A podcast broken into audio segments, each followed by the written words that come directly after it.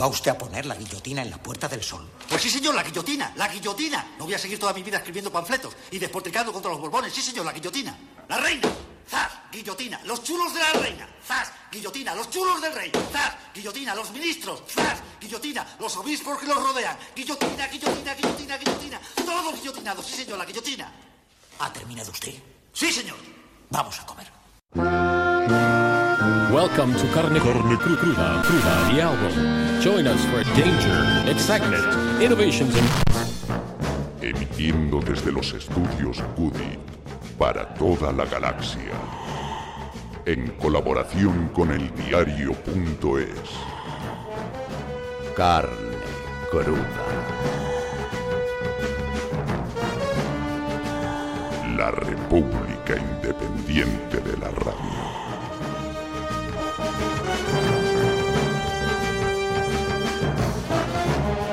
Crudos días, ¿qué tal andáis? Nosotros aquí currando todavía, aunque la mitad de vosotros ya andaréis por ahí de picos pardos, alguien tiene que levantar el país y poner las calles, y somos nosotros. Bienvenidos, bienvenidas a la carnicería sonora asociada a eldiario.es, la república independiente de la radio que emite a través de más de 30 emisoras nacionales e internacionales, FM y online, y de nuestra propia web, carnecruda.es, donde puedes encontrar todas nuestras secciones, blogs de opinión, vídeos musicales, la viñeta que nos regala Juan Gallego y nuestros podcasts.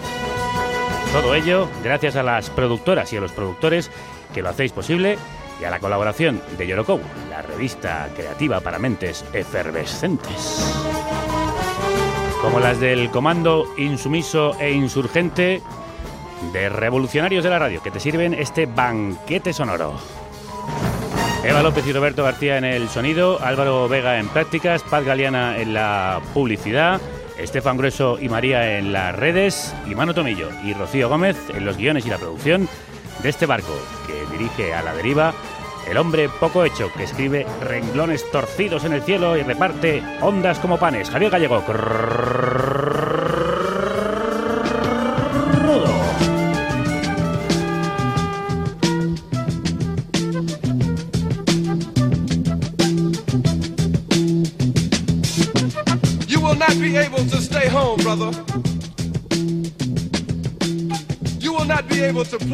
Turn on, and cop out.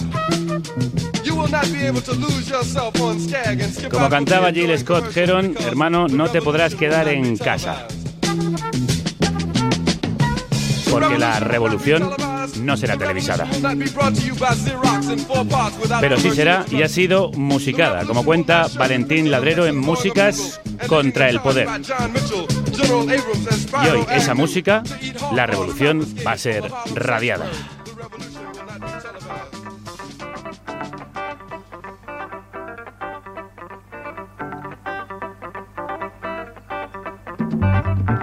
Música, por sí sola, nunca transformó las relaciones de poder, nunca cambió sistemas políticos ni económicos, nunca derrocó a dictadores, ni decretó leyes más justas. Este no fue su papel, no nació para ello. La música solo fue una hermosa consecuencia de esas perversas relaciones, tal vez, en ocasiones, una respuesta a los conflictos sociales, una crónica sobre los acontecimientos más lúgubres, una herramienta con la que hurgar en las conciencias, un grito o una encendida pulsación rítmica con las que abordar la euforia de las luchas sociales.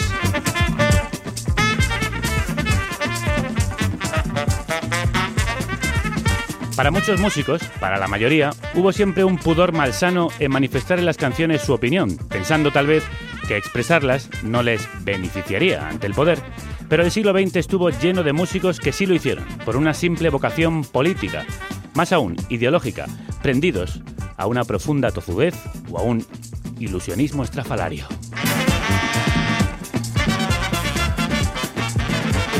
Aún así, los hubo que pugnaron por representar este papel, desafiando al sistema, pero sin perder los hilos que lo unían a él.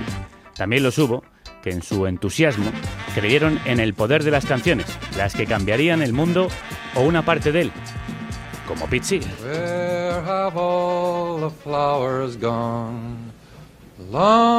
Y finalmente, los que decidieron comprometer su vida en esta tarea, como Víctor Jara. Hubo sanadores, como Bob Marley.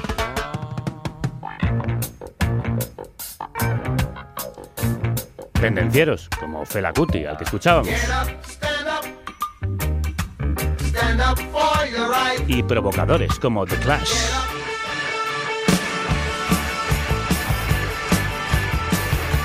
Y para todos ellos esto constituyó una lealtad innegociable, víctimas y verdugos de sus aspiraciones y de su romántico intento de debilitar al poder.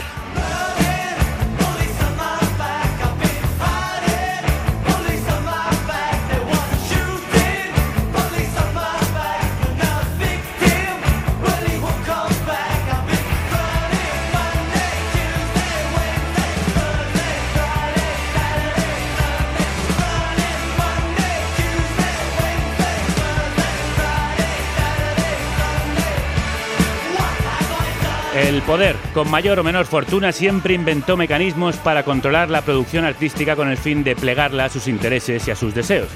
Pero como escribió Foucault, no hay relaciones de poder sin resistencia, y esta se produjo casi siempre desde los espacios en blanco que dejó el sistema, lejos de la zona de seguridad en donde las palabras y la música fueron prohibidas.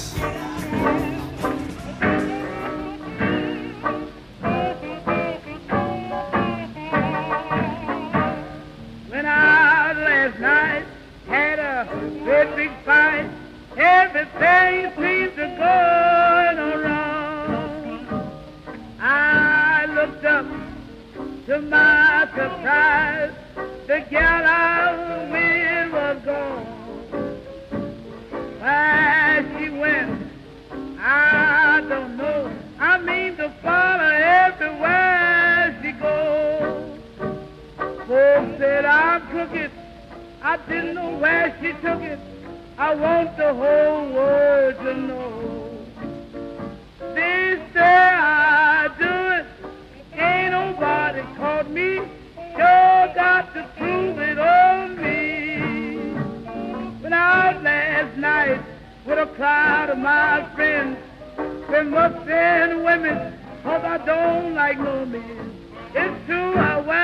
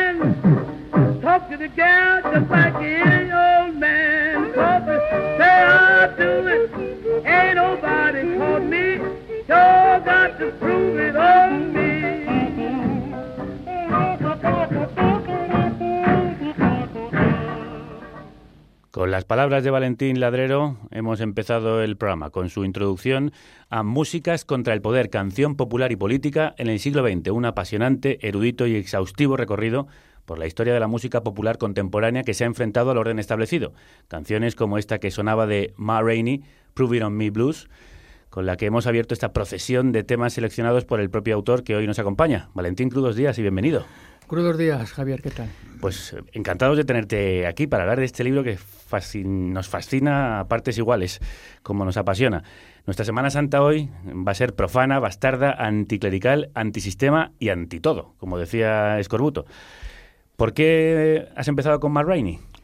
Bueno, Matt Rainey, hombre, porque el siglo XX de alguna forma empieza con el, con el blues y el, y el libro empieza además con, con un bloque que se llama Crónicas Negras, ¿no?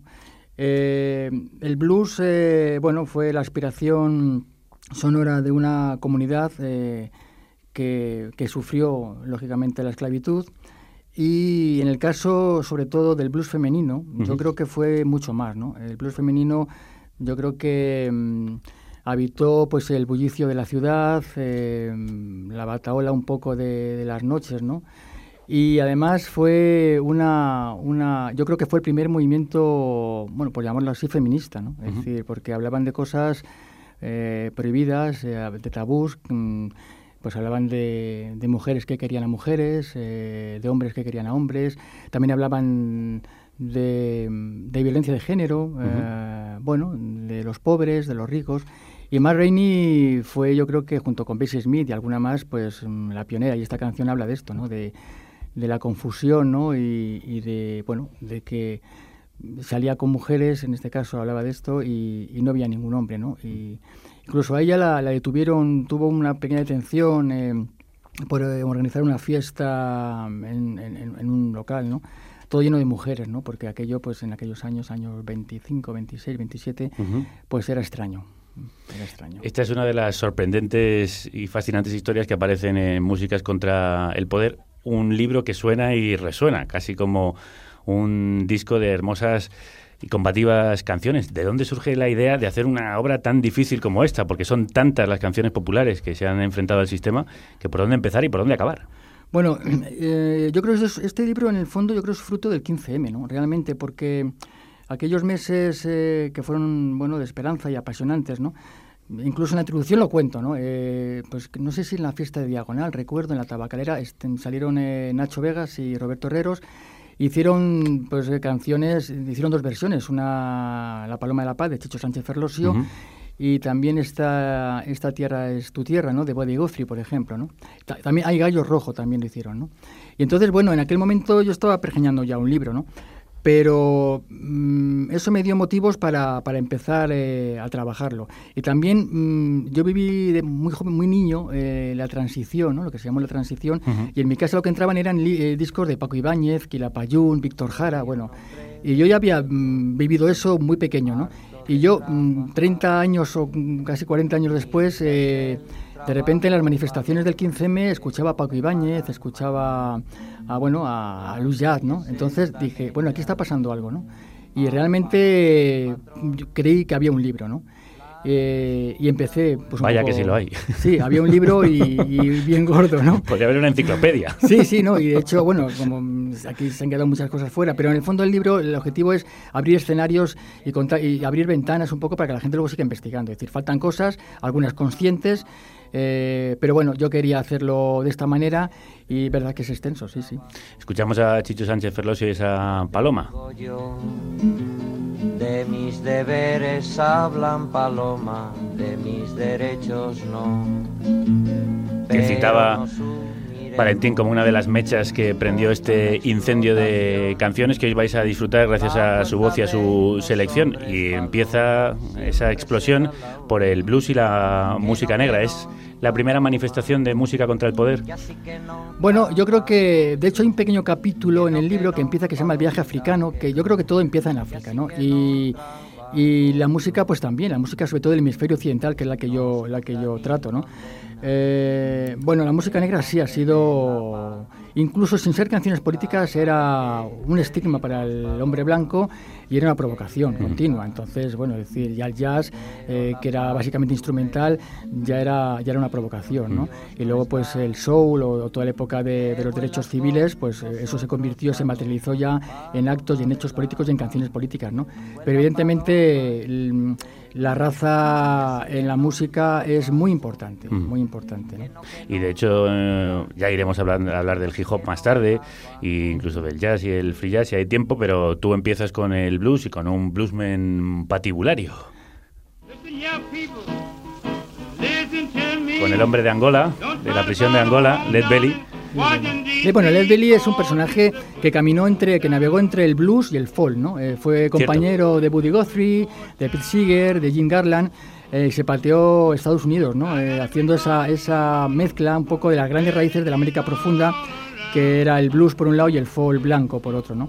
Pero efectivamente, él fue un personaje interesantísimo, eh, fue preso eh, por una acusación de asesinato. Eh, y, y esta quizás, este llama el blues del burgués, quizás fue la primera canción eh, protesta de un, del- del- de, una- de un hombre negro, ¿no?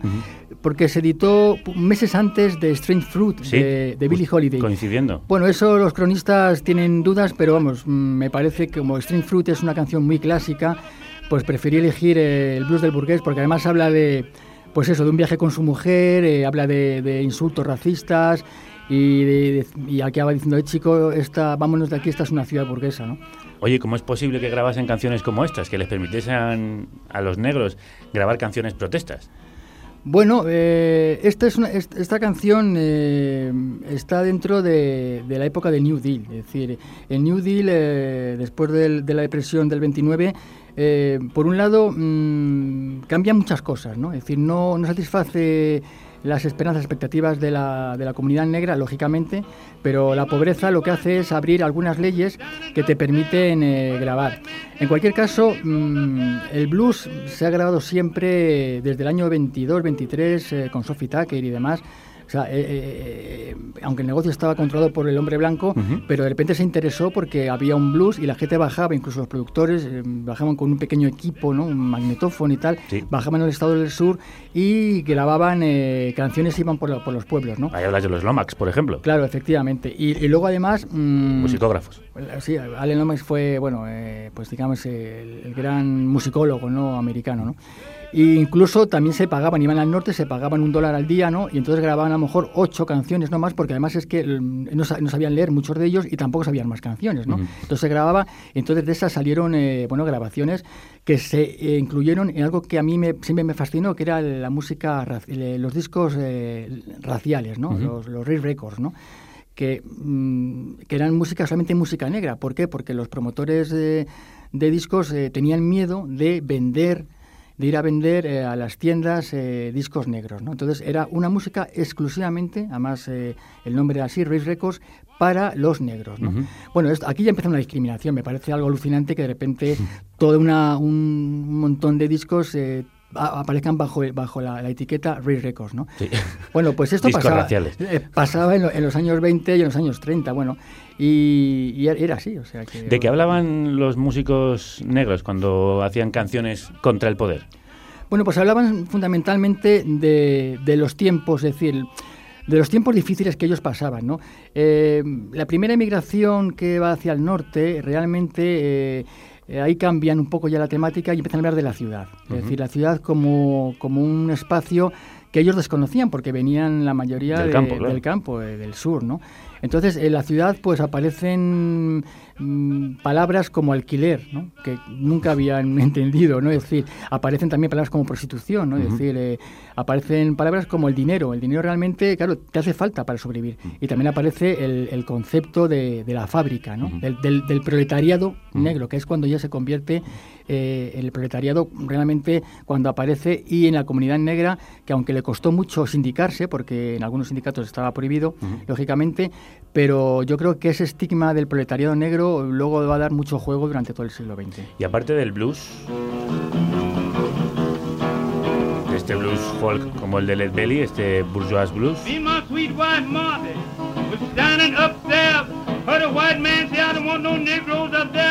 el swing y el jazz también tomaron conciencia política. Bueno, el jazz era una provocación per se, es decir, el jazz venía poco de las cloacas, ¿no? Es decir, venía de, de la marginalidad, ¿no? Y realmente, claro, y estaba hecho por músicos negros. Esto era una provocación, ¿no? Solamente algunos eh, liberales, un poco, bueno, eh, Bohemios. bohemios, es decir, aventureros, eh, podían ir a ver, a, ir a, a acudir a los clubs donde, donde, se, donde se hacía jazz, ¿no? Eh, el, el swing, eh, sin embargo, eh, yo tengo la teoría, creo que es, es, un, es un jazz, lógicamente, pero ya blanco. Es decir, realmente eh, ya hay partituras, todo es mucho más eh, perfecto, eh, ya empieza a gustar eh, a, a la, a población blanca, se convierte en un producto, en un fetiche del capitalismo. Es decir, yo creo que es la primera vez que realmente el capitalismo entra en la música negra con el swing. Para mí eso es fundamental. Y de hecho la, la- posteriormente nace el bebop, es decir, que es regresar al espíritu del blues, ¿no? Que el swing realmente no lo tenía, es decir, era es la gran música que hemos escuchado con las grandes orquestas, musicalmente es apasionante, pero políticamente mm, tiene mucho muy poco que decir, incluso yo creo que hay una ideología del swing, ¿no? Que es esa, ¿no? Pues ferviente anticapitalista, fue un hombre que volvió a las raíces más profundas de la música americana. El siguiente es la selección en este recorrido. Pues debemos cuidarnos de introducir un nuevo estilo de música, ya que nos pondríamos en peligro, pues tal como dice Damón, en ningún sitio se cambian las reglas de la música sin que cambien también las principales leyes del Estado, y yo igualmente estoy convencido de ello. Platón, La República. Where have all the flowers gone? Long time passing. Where have all the flowers gone? Long time ago. Where have all the flowers gone? The girls have picked them, everyone. Oh, when will you ever learn? Oh, when will you ever learn? Where have ¿Dónde han ido todas las flores? ¿Tanto tiempo ha pasado? ¿Dónde han ido los maridos? Se fueron con los soldados. ¿Dónde están los soldados? Están en los cementerios. ¿Dónde están los cementerios? Están cubiertos de flores. Where están todas las have flores? all the young girls gone? They've taken husbands, everyone. Oh, when will you ever learn? Oh, when will you ever learn? Where have all the young men gone? Long time passing. Where have all the young men gone? Long time ago. Where have all the young men gone? They're all in uniform. Oh, when will we ever learn? Oh, when will we ever learn? ¿Cuándo aprenderemos? Se preguntaba Pete Seeger en esta canción llena de preguntas. ¿A dónde han ido las flores? Una canción que además Valentín cuenta que tiene una historia curiosa, ¿no? Bueno, sí, Pete Seeger, eh, yo admiro mucho a Pete Seeger. Pete Seeger es el resumen del folk del siglo XX, porque además eh, vivió Sí, 90 y muchos Se ha años. muerto ¿no? hace muy poco, to- muy poquito tiempo. Y además tiene algunas anécdotas eh, curiosas, ¿no? Sobre todo en la época del Village, los 60, ¿no? Con Dylan, aquella famosa que, des- que desenchufó la guitarra eléctrica cuando Dylan... Bueno, ese tipo de cosas, Él fue ¿no? el culpable, sí. Eh, sí, él fue, era un ortodoxo, pero yo creo que su es- esa ilusión, esa esperanza porque las canciones cambien en el mundo, creo que en Pete Seeger se refleja muy bien, ¿no? Y efectivamente esta canción, eh, bueno, él eh, había escrito algunos versos eh, sobre el canto del corsario de Solokov, ¿no? Que hablaba de, de esto, dónde, dónde iban los, los- los soldados, ¿no? Y viajaba pues en avión hacia Ohio y entonces pues bueno, sacó el papel arrugado del bolsillo y entonces completó, completó un poco esa idea, ¿no? Tardó En pues, 20 un poco- minutos, dices tú. Sí, pues en 20 minutos estas cosas son así. Las grandes cosas, las cosas hermosas se hacen en 20 minutos. Entonces, y bueno, y acabó esa canción y esa canción, bueno, pues la dejó ahí, ¿no? Eh, y acabó siendo un éxito, ya no, en, ya no en su voz, ¿no? sino en la voz de los Kingston Trio, por ejemplo, o de Peter Paul and Mary, ¿no? Fue un éxito tremendo y además coincidió luego posteriormente, porque estoy hablando de los años 50, finales de los 50, coincidió lógicamente con todo el, con la guerra de Vietnam, ¿no? Entonces la canción, pues eh, sin quererlo, hablaba también de dónde estaban, dónde habían ido a parar las flores, ¿no? De, y dónde estaban los soldados y los hijos de la, de, de, pues de la gente, ¿no? Eh, matándose en las selvas eh, asiáticas, ¿no? O sea, que coincidió en aquel momento y para mí es una canción muy hermosa. Habéis elegido una versión también, bueno, muy interesante, muy Mm. de batalla, muy de, Sí. muy de manifestación y me, me gusta también, ¿no? Bueno, él Y- tiene muchas versiones hechas Sí. con, con el sonido del público, Sí. con las risas, con el directo que era su mundo. Sí, era su mundo. Yo, bueno, em, a mí me parece un personaje muy entrañable y son, hay varios, ¿no? Hay varios, pero Pete Seeger es uno de los motivos, yo creo, también por haber, mm, mm, eh, para haber emprendido este libro, ¿no? Y es uno de los motivos que nos sirve para hablar de esa trinidad ineludible del folk combativo y el folk de batalla que forman Woody Guthrie, Pete Seeger y Bob Dylan, ¿no? Sí, bueno, es claro, eh, efectivamente, yo, bueno, Woody Guthrie y Pete Seeger se conocen en el año 40, eh, ellos montan algunos, algunos grupos, algunos tríos junto con, con Jim Garland y algunos otros eh, músicos, Y Dylan, pues es la consecuencia, mm, yo creo que de, de, de Buddy Guthrie y Pete Seeger. ¿no? Mm, Buddy Guthrie mm, fallece en los, a principios de los 60 y entonces eh, Dylan recoge, sobre todo en sus primeros discos, recoge esa tradición, la dirección del folk, ese, ese folk que, del- de, las, eh, de las eh, baladas de, de polvo ¿no? que, que grabó Buddy Guthrie en los años 40, del, de los mineros, de los granjeros, ¿no? es decir, de, de, de aquellas eh, migraciones que iban hacia, hacia, hacia el este, ¿no? hacia, hacia el oeste, perdón, hacia Los Ángeles y demás, ¿no? de, de- de- de miles de granjeros y, trabajadores que no tenían trabajo ¿no? en aquel momento, ¿no? años 30, años 40. ¿no? Y Dylan recoge eso y bueno, y lo convierte pues, en un folk urbano, ¿no? es decir, ya en el Village, en Nueva York. Y bueno, es- pero efectivamente Seeger lo único que hace es seguir el hilo y, y- y supera a los dos, ¿no? De alguna forma, en- en- casi en vida. Bueno, con Dylan no, pero, pero sí sigue siendo el hilo conductor de todo el siglo XX. ¿no? Seeger era un lector avezado y un eh, confeso comunista. Eh, Woody Guthrie tenía su guitarra que mataba fascistas. Eh, eran gente formada en una tradición política, ¿verdad? Sí, sí. Bueno, Pete Seeger incluso ya trabajó con Alan Lomas, es decir, eh, porque muy jovencito, ¿no? Incluso él ya, ya compuso una canción sobre, sobre el hombre de Alcalá que se llama Sobre la guerra civil, es decir, que Sí. estuvo muy sensibilizado con la guerra civil siendo muy jovencito todavía, ¿no? Eh, efectivamente, tenían... eh, eh, bueno, una tradición política no, no, no, no de estudios, porque aunque Pete Seeger se venía de clase media, su padre era, era un musicólogo ya importante, eh, por tanto, esa tradición musical la tenía ya casi genética, ¿no? Pero Buddy Guthrie no, Buddy Guthrie fue, fue de todo, o sea, hizo, incluso también hizo radio, ¿no? Eh, Escribía en, en periódicos eh, comunistas, aunque Buddy Guthrie jamás militó, es decir, él nunca tuvo carnet, esto es verdad.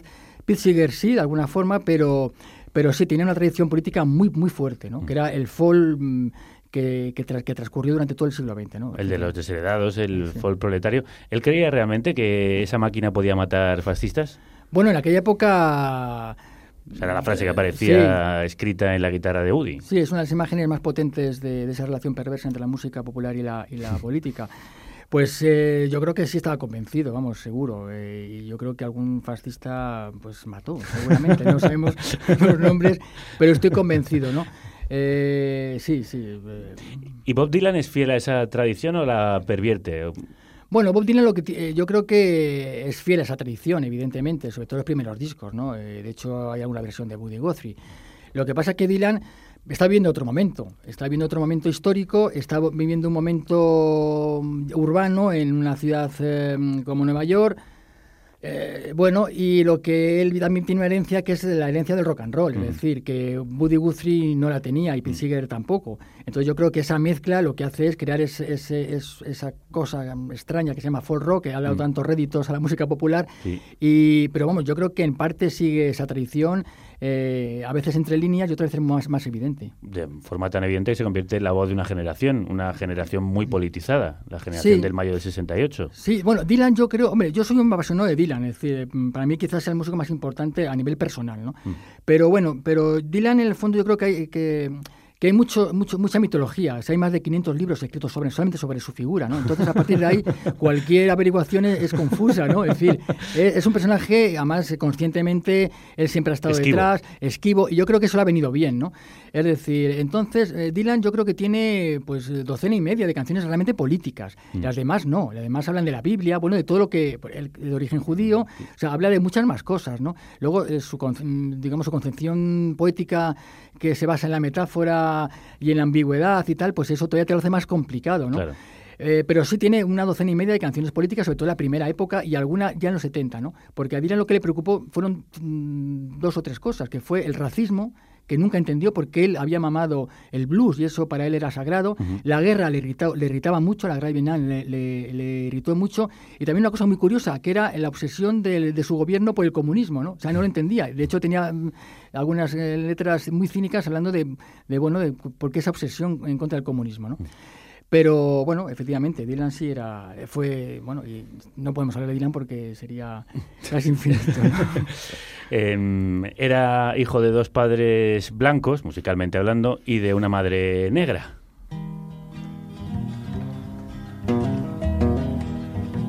Que después recogió la obra de su hijo y le dio vida. Quizá por eso Dylan no entendía el racismo.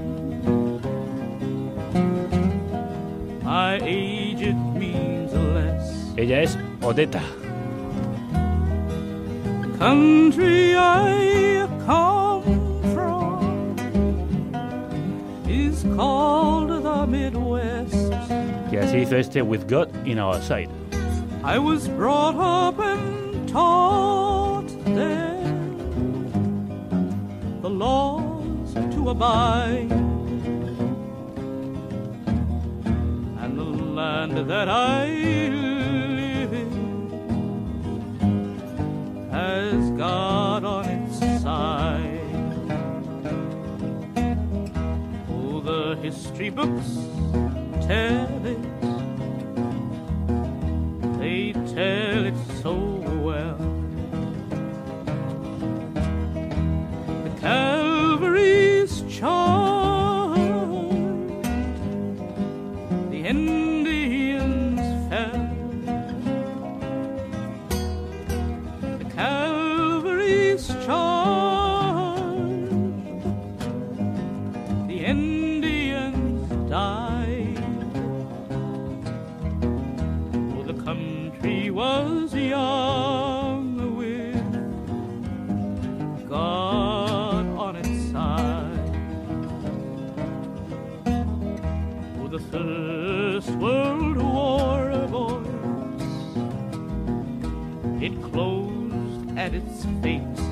La reina del folk negro, así la coronó el reverendo Martin Luther King, había llegado a la música a principios de los años 50 desde la tradición musical del sur, llena de la intensidad y el orgullo herido que brotaban de las raíces de la música negra, del blues, el jazz y el gospel.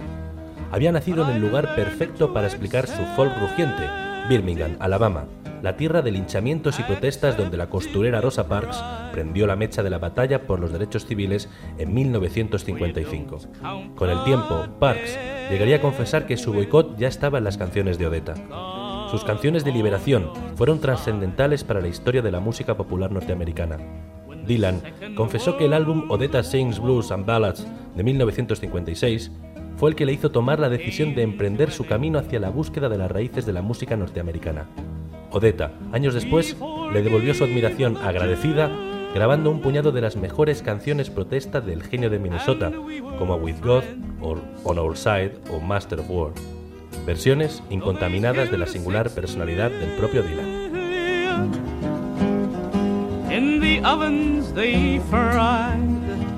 Porque menuda era ella. La grandérrima Odetta, que se plantaba delante de un micrófono y de un escenario y lo llenaba con su sola presencia. Esa mujer que dijo que la música folk le enseñó lo que significa el espíritu humano. Lo declaró esto en la radio, como nos cuenta Valentín en, en el libro. Bueno, no mm, hace falta preguntar por qué Odetta, pero ¿por qué sigue en esta selección personal? Bueno, porque Odetta creo que es uno- una de las mujeres que, que no ha merecido, o sea, que la, que, la, que la crítica o la música popular o la, la memoria no le ha dado el espacio que, que correspondía. Eh, pero bueno, dentro del folk norteamericano es fundamental, o sea, es muy conocida, pero fuera de Estados Cierto. Unidos, es decir, por ejemplo, es mucho, eh, mucha más conocida Joan Baez, ¿no? que también tiene sus méritos, lógicamente, ¿no? Pero Odetta además venía de esa tradición negra. Ten en cuenta que en el folk eh, del village, eh, del Nueva York de los años 60, no había muchas mujeres, ¿eh? la mayoría eran hombres. Y lo he elegido porque primero era una mujer, segundo era una mujer negra, y tercero, era una- eh, había dado, digamos, según comentaba Dylan, un poco el, pistoletazo para que Dylan se introdujera en esas raíces. ¿no? A mí me parece que ya son más que suficiente ¿no? para, para estar en esta selección. Y que la canción es tan hermosa. Y además, una cosa muy interesante, que ella eh, eh, está incontaminada. De, porque, claro, hacer una versión de Dylan siempre te lleva a Dylan. ¿no? Es difícil. Pero ella, todas las versiones que hacía de Dylan, las hacía a su manera. Y eso me parece eh, extraordinario. ¿no? Bueno, yo creo que demuestra que la madre es madre, ¿no? Y que en realidad es el que le ha mamado a ella y ella recupera lo que le pertenece. Efectivamente.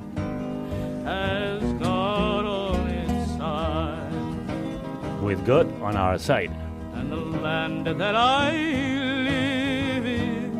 Habría que decir con la diosa de nuestro lado. Ella era... Odetta, has empezado con una blues woman y después eh, estamos siguiendo ahora con una folk woman. Eh, las mujeres han jugado un papel importante en la música revolucionaria y ha sido un papel además olvidado, generalmente injustamente dejado de lado. Sí, hay un capítulo, un bloque entero dedicado a- al género y, a la y al papel de la mujer eh, dentro de la música popular, ¿no? Eh, donde se analiza un poco el tango, el bolero, la copla incluso, ¿no? Eh, el blues y, llegamos pues hasta la Radio Kells y todo esa, eh, un poco el, el último movimiento así y hasta el posfeminismo de Madonna, ¿no? Que, que, bueno, que, que- que creo que, que, que entendió ya mal siempre el feminismo, aunque bueno, para, para algunas mujeres es un icono de la liberación femenina, pero bueno, yo tengo mi propia opinión. En cualquier caso... La quieres eh, compartir. no, bueno, el posfeminismo, es decir, em, bueno, eh, con esto he discutido bastante con algunas mujeres y algunas personas, bueno, claro, la creen porque esas eh, declaraciones que hacen contra del Papa a veces o de repente, pues bueno, todo todo su, digamos, su su, su escenario sexual y la- bueno evidentemente sí pero claro de- de- desde la pasta se pueden hacer muchas más cosas no yo creo que ese posfeminismo que un poco eh, lo que hizo fue mm, casi mm, destruir un poco lo que el feminismo que se había planteado ya en los años 60, 70, ¿no? que era mucho más liberador, mucho más radical y mucho más poderoso, ¿no? Más de empoderamiento de la mujer. Madonna mm, lo que hizo sí fue defender el aborto y algunas cosas más, lógicamente, pero eso ya estaba, estaba ya hecho. ¿no? Eh, pero bueno, sería largo, pero Sí, bueno, yo tengo mi, mi propia versión. ¿no? Y volviendo a las mujeres y su papel eh, contra el poder. Bueno, yo creo que bueno, han tenido un papel, yo creo que han tenido un papel que les ha dejado el, el- el patriarcado, ¿no? Es decir, eh, la industria discográfica eh, ha estado en manos de hombres, evidentemente, ¿no? Y bueno, ha habido excepciones, Edith Piaf, eh, Amalia Rodríguez, Joan Baez, eh, Chabela Vargas, Mercedes Sosa, claro que las ha habido, ¿no? Violeta Parra, pero yo creo que es- ha funcionado como en la sociedad, es decir, em, digamos, ha habido más hombres, ha habido más hombres que mujeres, pero cuando las mujeres han salido a la palestra, yo creo que la han defendido muy bien, la han defendido muy bien, muy De bien. hecho, vamos con una de ellas, para mí, quizá una de las más grandes, la más, de las más aguerridas y de las más beligerantes. Imaginar y hacer imaginar a los otros es una actividad directamente política. Yo Kitty G. Me refiero a Violeta Parra. Me mandaron una carta por el correo temprano. En esa carta me dicen que cayó preso mi hermano. Y sin lástima con grillo por la calle lo arrastraron. Sí. La carta dice el motivo que ha cometido Roberto haber apoyado el paro que ya se había resuelto. Si acaso esto es un motivo, presa también voy sargento, sí. Yo que me encuentro tan lejos, esperando una noticia, me viene a decir en la carta que en mi patria no hay justicia. Los hambrientos piden pan, plomo le da la milicia, sí.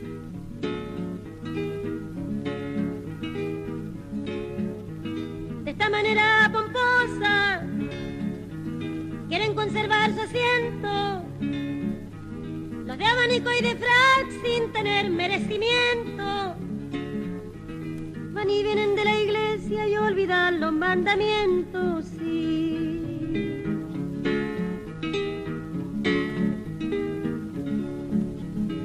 Habráse visto insolencia, barbarie y alevosía de presentar el trabuco y matar a sangre fría. A quien defensa no tiene con las dos manos vacías, sí. La carta que he recibido me pide contestación. Pido que se propague por toda la población. Que el león es un sanguinario en toda generación, sí.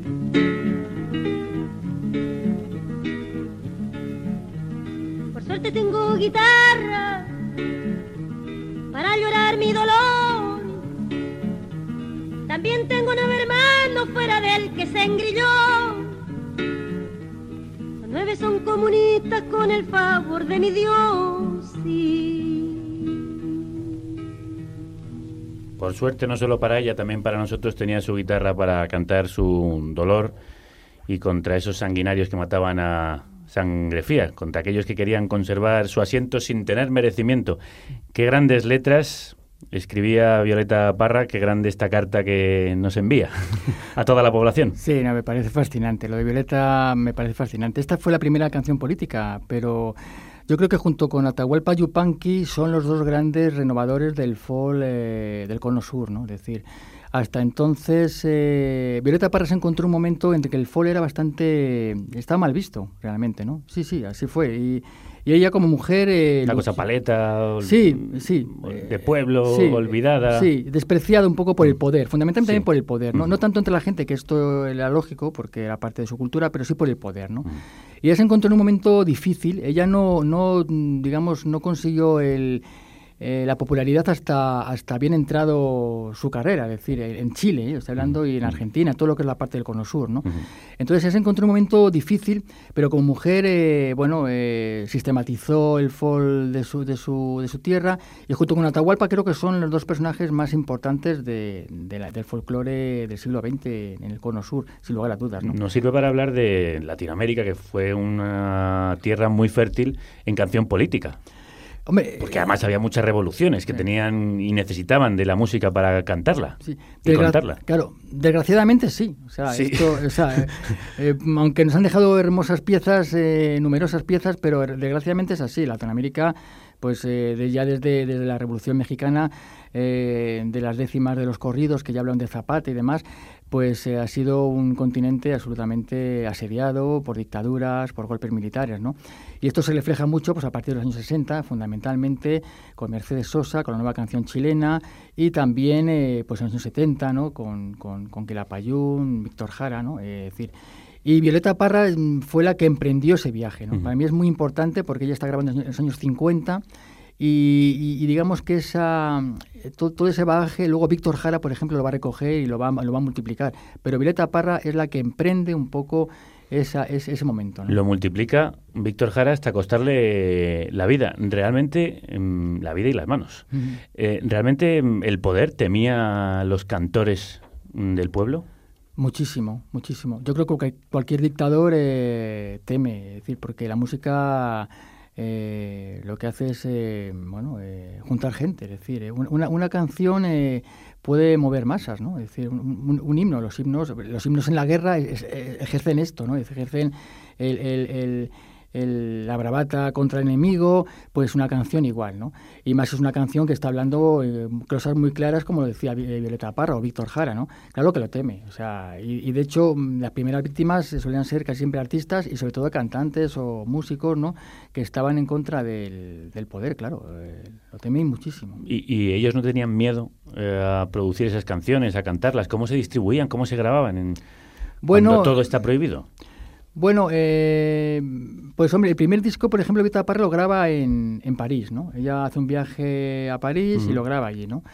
Eh, pero bueno, mm, digamos que las dictaduras en los años 60, por ejemplo, Víctor Jara todavía no había dictadura, es decir, estaba la democracia cristiana, es decir, hay momentos, mm, gracias a Dios, donde se podían grabar las canciones, eh, que la Payún, Víctor Jara, la, la familia Parra, eh, Atahualpa Yupanqui, aunque él es, eh, digamos... mm, asediado por, por, por Perón, ¿no? Que, que- que él tiene que emigrar a París, ¿no? Porque ya no puede aguantar más, le prohíben todos los conciertos, ¿no? Eh, en, en la Argentina de Perón. Pero, pero bueno, había momentos que se podían grabar y, y- o sea, no, no había una red, digamos, clandestina eh, y se podían grabar. De hecho, Víctor Jara grabó normalmente hasta que la gente llegó al golpe, claro. Y, y servían para el pueblo manifestar no solo su mm, descontento, sino para movilizar conciencias. Sí, yo creo que en Latinoamérica sí.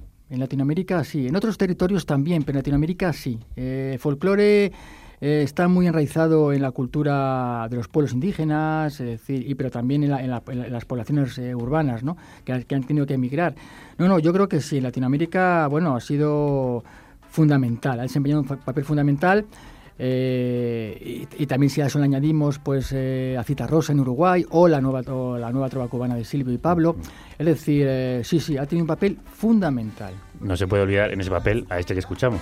ir a la universidad. Prohibieron las garantías y el fin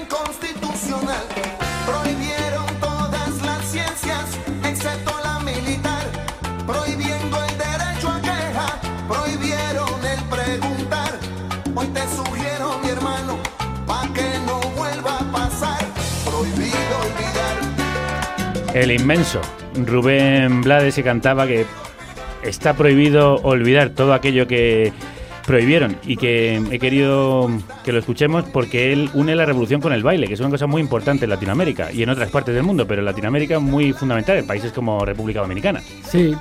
Bueno, el libro este nace eh, de muchas ideas o de muchas cosas que te llegan, ¿no? Este libro nace también de la gran frase de Emma Goldman, ¿no? Es decir, si no puedo bailar, esta no es mi revolución, ¿no? Mm. Creo que este define perfectamente, incluso tenté a llamarlo así, pero me hacía muy largo el libro, ¿no? muy largo el título, ¿no? Pero bueno, efe- efectivamente el Caribe es fundamental.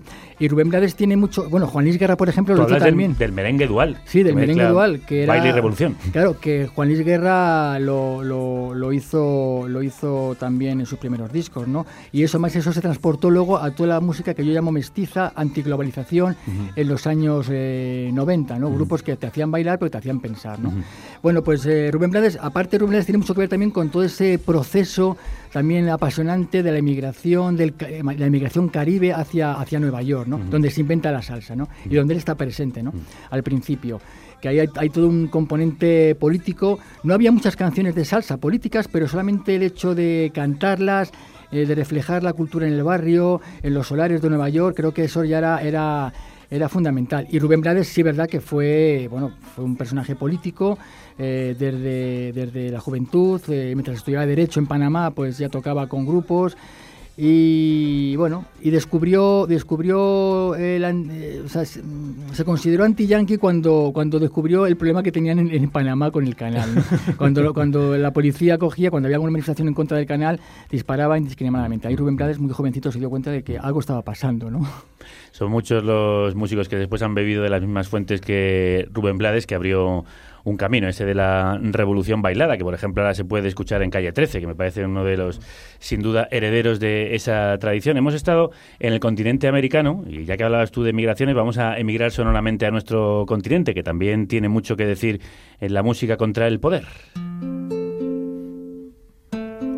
En 1958, en Turín, un pequeño colectivo fundado por Fasto Amodei, Sergio Liberovici y Michele Straniero, llamado Cantacronache, se impuso como principal tarea rescatar y producir canción popular de corte social frente al poder de la canción ligera italiana representada por el Festival de San Remo. Cantacronache durante sus primeros años dedicó tiempo y esfuerzo a la investigación del repertorio de la canción italiana vinculada a las tradiciones anarquistas, comunistas y socialistas. En los años 60, muchos de sus textos fueron fruto de un próspero debate intelectual entre autores como Umberto Eco, Italo Calvino, Mario Pagliotti o Franco Fortini. Su álbum, Le canzoni di protesta del popolo italiano, dio cobijo a un nuevo repertorio de canciones como Per i morti di Reggio Emilia, Oltre il ponte o la canzone della Michelin. Esta es una de esas canciones, Oltre il Ponte, una squadra nel buio mattino. De los Modena City Ramblers. l'oscura montagna. La speranza è la nostra compagna. A saltar caposaldi nemici conquistandoci l'armi in battaglia.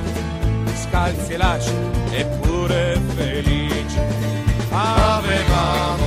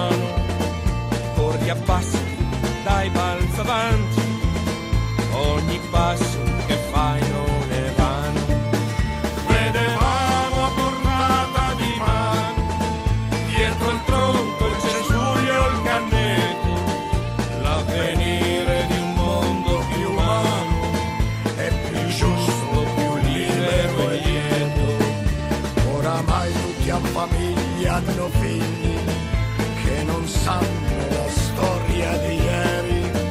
Io son solo e passeggio tra i tigli, con te cara che allora non c'eri. E vorrei che quei nostri pensieri, quelle nostre speranze di allora, vivessero in quel che tu speri,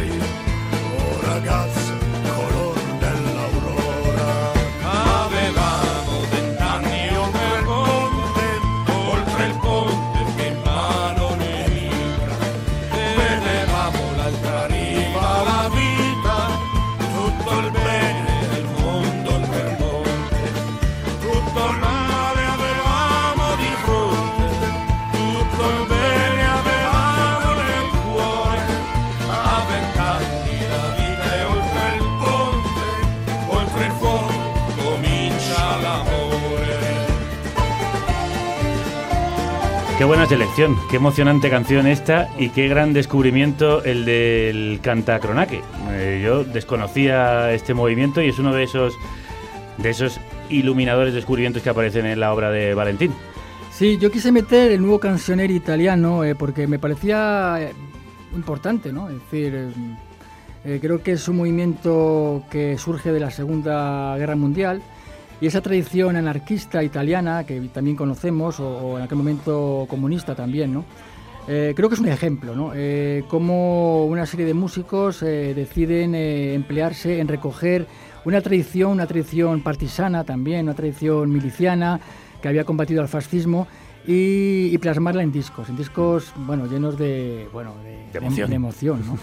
Eh, este, es- este es un poema de Italo Calvino, ¿no? Italo Calvino hizo muchos poemas en, en torno a, a aquel momento fatídico de la historia del siglo XX y eh, esta canción, eh, bueno, pues ha versionado muchas veces. A mí la que más me gusta es la de Modena City Ramblers, es una, es una versión más contemporánea y el grupo es que me encanta, ¿no? Porque mezcla ese folk rock, pero con ese...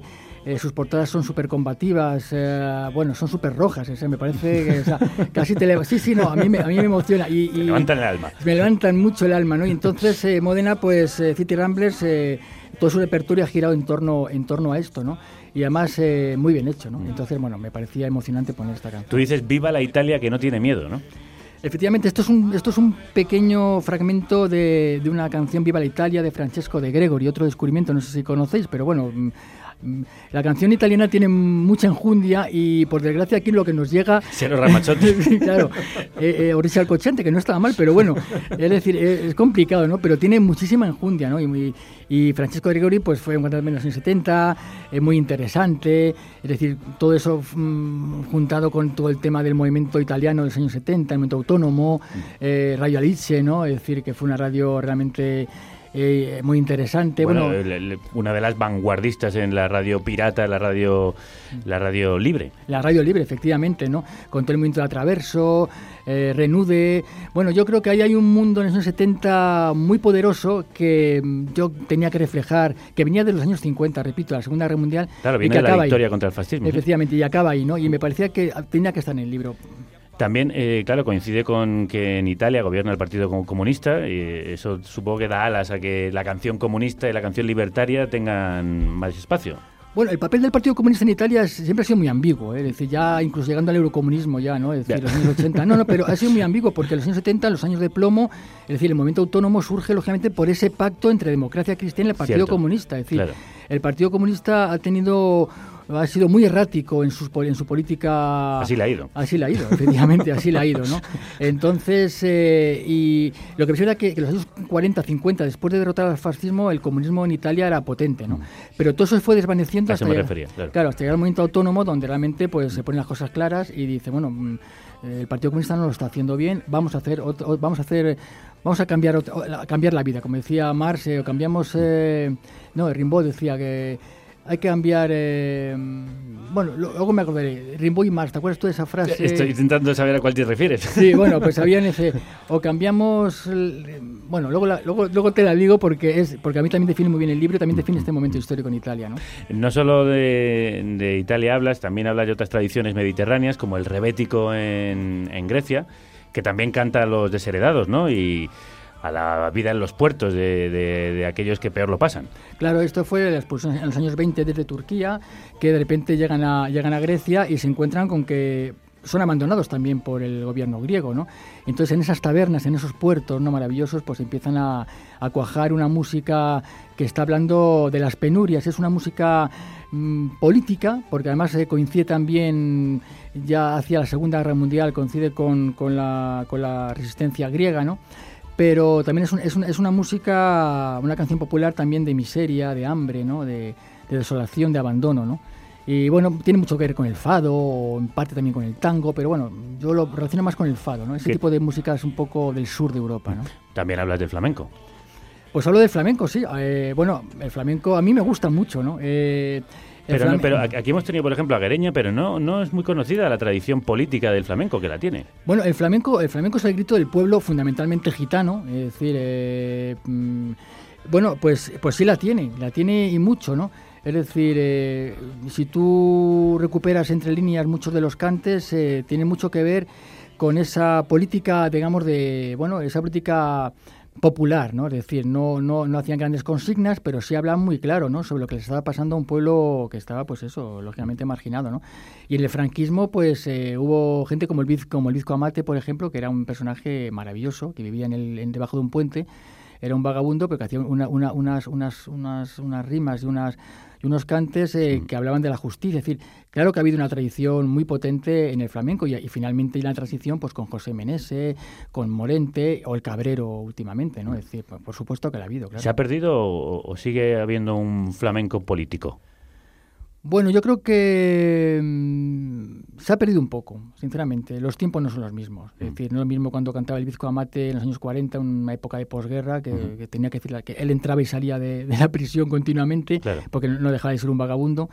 Y entonces, eh, digamos que cantaba en contra de, la, de los jueces y demás, o en la transición, que era un momento de fusión política, y José Menese, con las letras de Moreno Galván, pues lo que está haciendo, la gente está representando pues un momento político que se une lo que es la fábrica, el pueblo y también la universidad, que también tuvo mucho que ver en, en la, en la actitud del flamenco ante, ante Franco ¿no? en los últimos años. Bueno, aunque sí pienso que, no sé, cantantes que vienen en parte de la tradición flamenca, como Silvia Pérez Cruz, ahora están utilizando la mm, política en, en algunas de sus letras, Sí, en su discurso. En, es- en esa tradición, en esa fusión, que ya lleva muchos años, ¿no? De los años finales de los 70, ¿no? Con, con Triana o el, o el disco la- clarísimo de Camarón o Pata Negra. Es decir, en esa tradición de fusión sí hay cosas, evidentemente, porque también tiene mucho que ver con la música mestiza, con un momento de antiglobalización, con una mezcla interesante que también da frutos políticos. Lo que es el flamenco, digamos, más puro, mm, pues hay menos. Hay menos. Gracias a esa memoria supletoria, para los que estamos perdiendo la memoria, he recuperado la frase de Rimbaud y la de Marx a la que está, hacía referencia. Rimbaud, Rimbaud decía, hay que cambiar la vida, Marx, hay que cambiar el mundo. Efectivamente, esa era la frase. Gracias, Javier. No, porque- gracias a Internet. ah, vale. Porque tú puedes estar más lúcido que yo, pero sí, sí, eh, efectivamente, es- esa, era la, esa era la cuestión. O cambias la vida o cambias el mundo. Pues eh, hay canciones que han intentado ambas cosas. Como esta de Billy Bragg.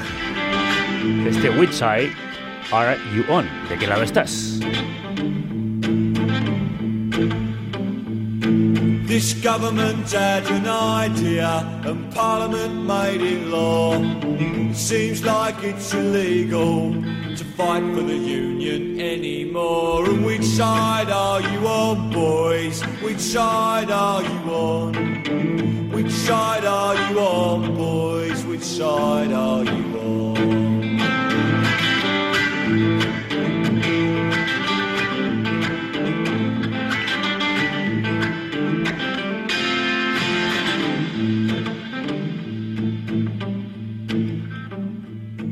We set off to join the picket lines, but together we cannot fail. We got stopped by police at the county line. They said, Go home, boys, or you'll go into jail. And which side are you on, boys? Which side are you on? Which side are you on, boys? Which side are you on?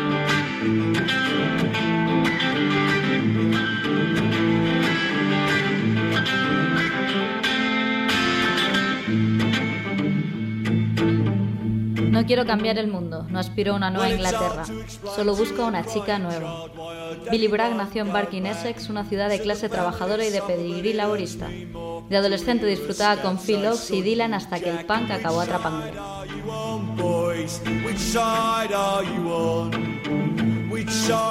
Bragg leyó a marxistas como Christopher Hill y las historias de The Developers, cuyas comunas rurales autárquicas respondían ya a un protosocialismo. Bragg demostró que podía hacer una canción folk con espíritu punk.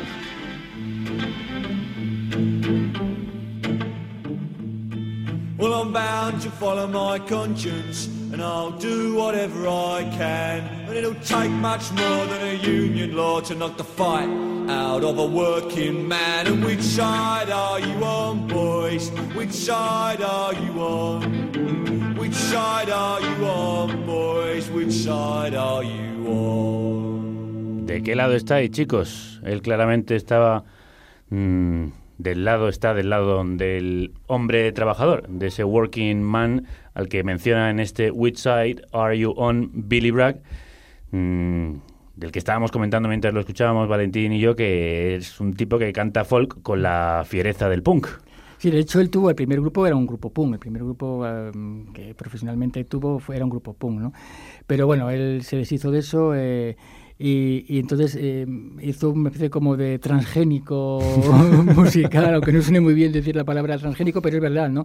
Y a mí me apasiona esa, esa forma de tocar, esa fiereza con esa voz tan, tan luminosa y tan poderosa también, ¿no? Nos hemos querido quedar en Europa, ya que estábamos por España, Italia y Grecia, nos hemos ido a las Islas Británicas, otro lugar bañado por el mar, que tiene también una tradición larguísima e inabarcable, que casi te daría para otro libro, de música política. Sí, bueno, el Reino Unido, por ejemplo, bueno, eh, Billy Bragg aprendió mucho también de los mineros que cantaban, es decir, porque claro, la tradición popular no eran profesionales, pero en las huelgas mineras de los años 80, es decir, los mineros sacaban una guitarra y se ponían a cantar. Él aprendió mucho de eso, o sea, él los imitaba y lo, y lo, y lo nombra mucho, ¿no? Eh, efectivamente, ahí de alguna forma eh, tiene mucho que ver la política en este caso con el concepto de subcultura, ¿no? que los británicos han manejado siempre también. ¿no? Entonces ahí hay una mezcla muy interesante entre subcultura, política, el movimiento hoy, el movimiento punk, eh, bueno, ahí y efectivamente, y luego pues mm, yo creo que su tradición de balada británica luego influyó también mucho en sitios como Jamaica, ¿no? por ejemplo, ¿no? en las colonias. ¿no? Bueno, pues ya que estabas hablando de esos movimientos, entre otros de los géneros que se practican con amplitud y con exquisitez en Inglaterra, es esa mezcla con lo jamaicano, el ska. Si no se puede bailar, esta no es mi revolución. Emma Goldman. Una de las citas que, como nos ha contado Valentín, sirvió de origen a estas músicas contra el poder y que nos sirve a nosotros para ponernos a bailar a los Specials y su ciudad fantasma. Ghost Town fue una obra maestra en tiempos muy difíciles. Un daba atornillado a un coro espectral y a una melodía abúlica que describía el aburrimiento y el cansancio de la gente. Fue el retrato de la desindustrialización y de la fúnebre vida nocturna que ésta dejó a su paso. Esta ciudad se ha convertido en una ciudad fantasma. No hay trabajo en este país, no podemos seguir así, la gente se está enfadando. La canción acabó siendo número uno en las listas británicas de aquel año durante tres semanas. El pop le da a la gente lo que quieren escuchar, nosotros le damos lo que no quieren escuchar. All the clubs have been closed down. This place is coming like a ghost town.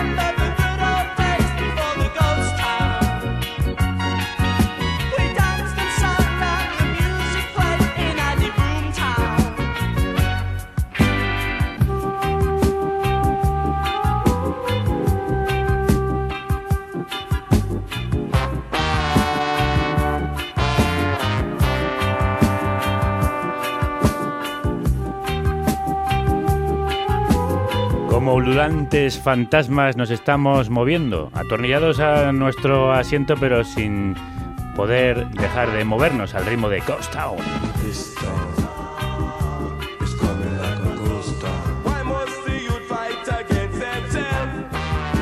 Este imprescindible tema de los specials que agradezco mucho que hayas traído porque es una de mis bandas fetiche y este tema en especial que nos sirve además para hablar no solo de esa de digamos la, la música industrial que se produce en Inglaterra sino también la relación que tiene con el Caribe jamaicano. Pues sí, hay una relación ahí también muy potente, ¿no? Es decir, eh, Jerry Dammers era un antiguo, digamos, militante mod, ¿no? Eh, y además eh, un activista. Lo fue siempre. Él también escribió Nelson Mandela, ¿no? Es decir, que es una canción que todos eh, recordamos bien, ¿no?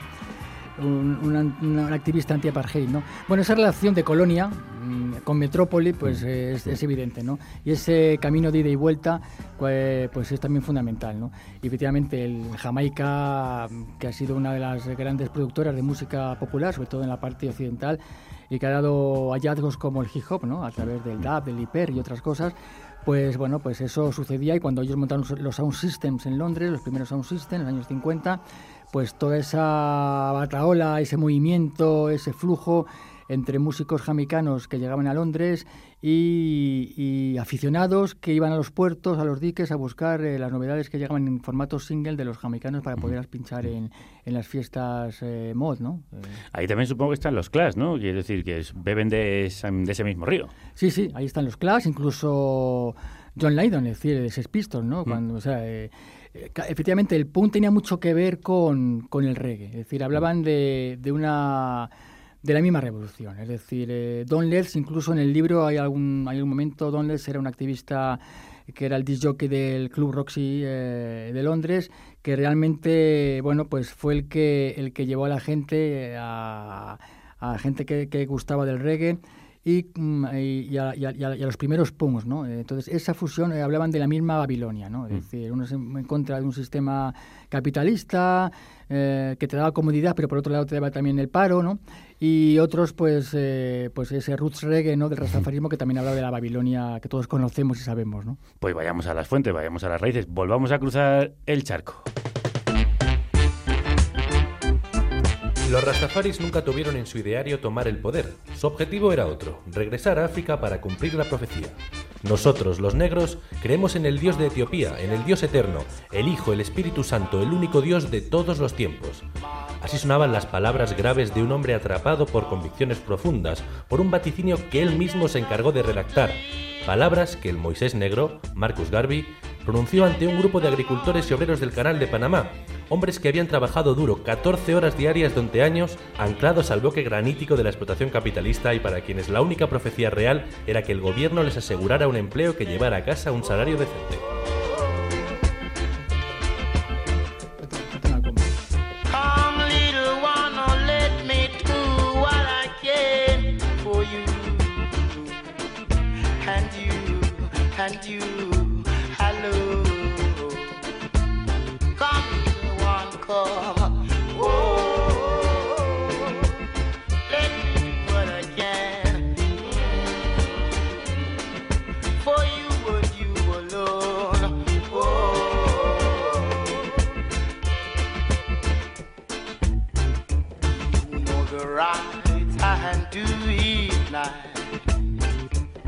Shall be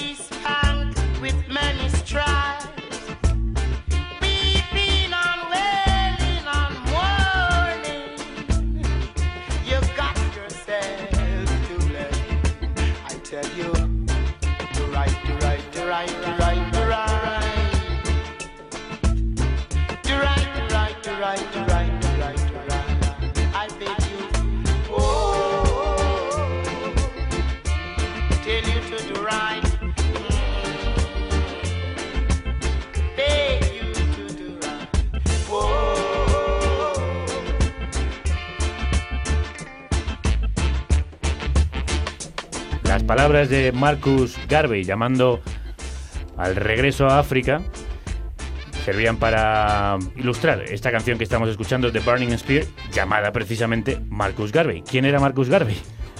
Pues Marcos Garvey era un profeta, un, hombre que llegó a Estados Unidos, montó una... Bueno, llegó desde desde el campo a Kingston, montó una pequeña imprenta, eh, empezó a editar revistas. eh, ¿Allá en Jamaica? En Jamaica, efectivamente, jamaicano. Luego también estuvo en Estados Unidos, lógicamente, eh, pues... eh, pero bueno, fue un profeta que, que está dentro de la Santísima Trinidad jamaicana, ¿no? Junto con Haile Selassie y Bob Marley, ¿no? Pues es- el tercero es Marcus Garvey, ¿no?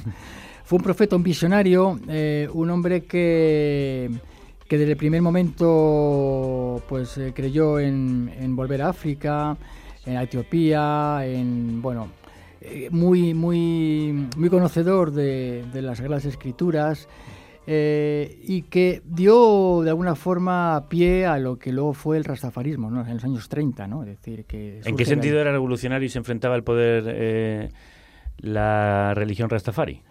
Bueno, yo creo que el rastafarismo nunca tuvo un ideal político claro. Eh, los rastafaris eran, eran un movimiento espiritual, lógicamente, ¿no? De vuelta a África y eso eh, les enfrentaba a Babilonia, ¿no? Al capitalismo, a la sociedad blanca, ¿no? Entonces, desde ese punto de vista sí era un, un movimiento político, pero sus hechuras, sus actitudes eran otras. Es decir, ellos estaban más en, en- en- en seguir una serie de preceptos, ¿no?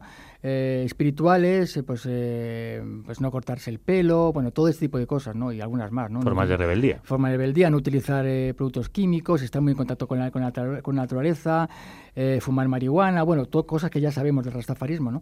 Entonces, no era un movimiento político, aunque sí es verdad que en algún momento se hubo un pequeño candidato, mm, rastafari, en los años 60, que se presentó a las elecciones, pero que sin mayor éxito, ¿no? Lo que pasa que es que la música, el reggae, lo que hizo fue, fue mm, impregnarse de esa filosofía, sobre todo a finales de los años 60, Ujú. 70, con el roots reggae. Y Bob Marley, entre otros muchos, fue pues uno de sus grandes portavoces, ¿no? Pero también estaba Max Romeo, muchos más, ¿no? Y ese roots reggae llega a Inglaterra, ¿no? Y eso lo que marca un poco la diferencia. Al final está Babilonia enfrente y nosotros somos negros y tenemos que actuar, ¿no? Y la, la forma es volver a África o enfrentarte al poder blanco. Desde ahí, desde ese punto de vista, el roots reggae dio mucho, mucho juego político, mucho juego político. ¿Y eh, en, en qué sentido Bob Marley se diferencia del resto o por qué consigue llegar más que nadie? Bueno, hombre, Bob Marley tiene una tradición, ya estaba con los Wailers, es decir, ya en los primeros años 60 ya él, él componía, él, él cantaba, es decir, era un personaje ya en Jamaica importante, ¿no?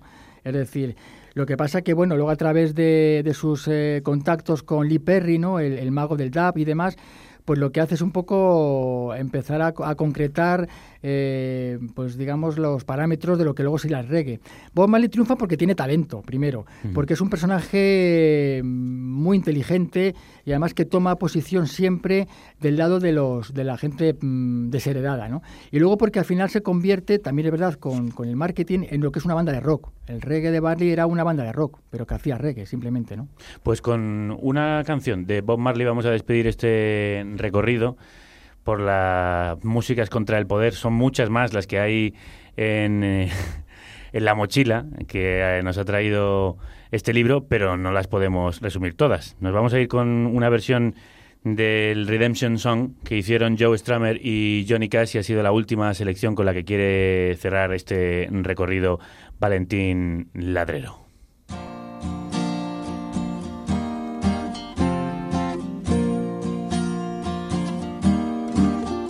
Old pirates, yes, they rob I, sold I to the merchant ship.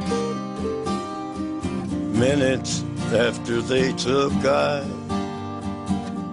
from the bottomless pit. But my hand was made strong by the hand of the Almighty. We forward in this generation triumphantly. Won't you help to sing these songs of freedom? Cause all I ever had, redemption songs, redemption songs. Los viejos piratas sí, me robaron. Fui vendido a los barcos mercantes, minutos después de que me cogieran. del pozo sin fondo. Pero mi mano fue hecha fuerte por la mano del Todopoderoso. Avanzamos en esta generación triunfalmente. ¿No me ayudarás a cantar esas canciones de libertad? Pues son todo lo que he tenido siempre. Canciones de redención. Canciones de redención. We got to fulfill the book. So won't you help to sing these songs of freedom? Cause all I ever had redemption songs, redemption songs, redemption songs. Canciones de libertad y de redención. Hemos tenido en el día de hoy la verdad es que han iluminado nuestro espíritu y han levantado nuestro ánimo. Gracias a estas músicas contra el poder que nos ha traído Valentín Ladrero, esta canción popular y política en el siglo XX, no hemos podido hablar de la importancia del soul, eh, del free jazz, eh, del punk, de Scorbuto, eh, de Fela Kuti llevando a su pueblo a libertad a través de la República de Calacuta o de cómo la música ayudó a romper con las barreras del apartheid. Pero todo eso lo podéis encontrar en este libro imprescindible.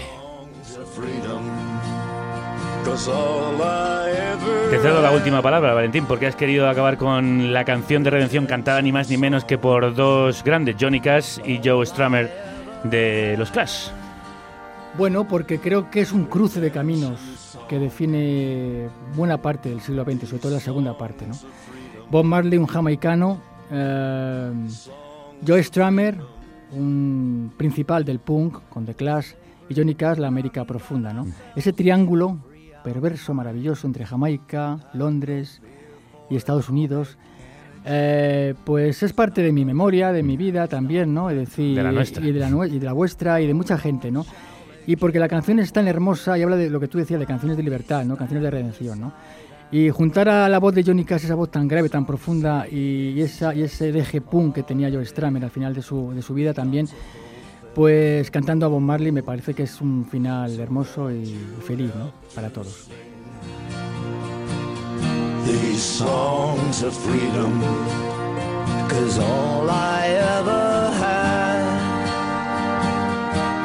Redemption songs,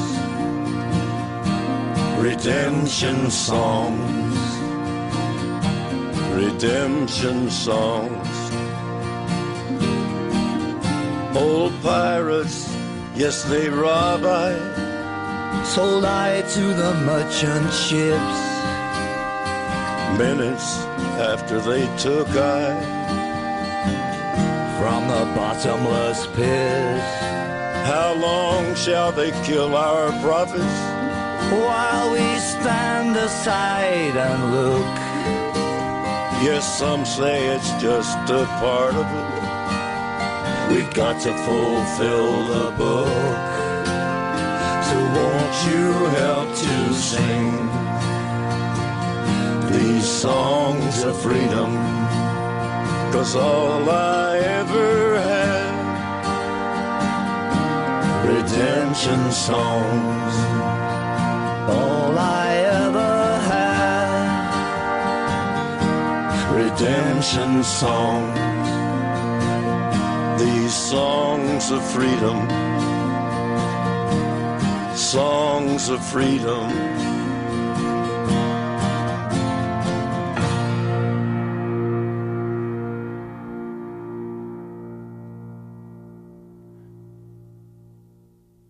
Hoy esta máquina radiofónica esperamos que haya matado a algunos fascistas.